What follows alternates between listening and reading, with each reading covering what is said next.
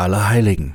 Ein ganz besonderer Tag, noch dazu ein gesetzlicher Feiertag und ich vermute mal, dass man auch einen ganzen freien Tag braucht, um Allerheiligen zu gedenken. Es gibt nämlich laut einer offiziellen römisch-katholischen Liste der sogenannten Martyrologium Romanum Liste 6650 Heilige. Und an all diese Heiligen soll heute gedacht werden in Festgottesdiensten. Das ist eine ganze Menge.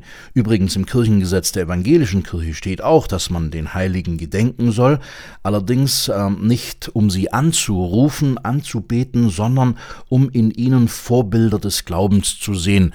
Ich freue mich, denn dann ist meine Oma auch eine Heilige, die ist nämlich für mich ein Vorbild im Glauben. Und ich denke, wir alle brauchen Vorbilder.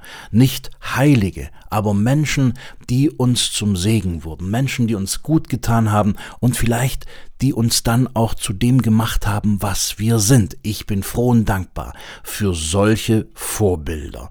Insofern einen fröhlichen Allerheiligen Festtag, euer Radio 7 Pfarrer Heiko Bräuning.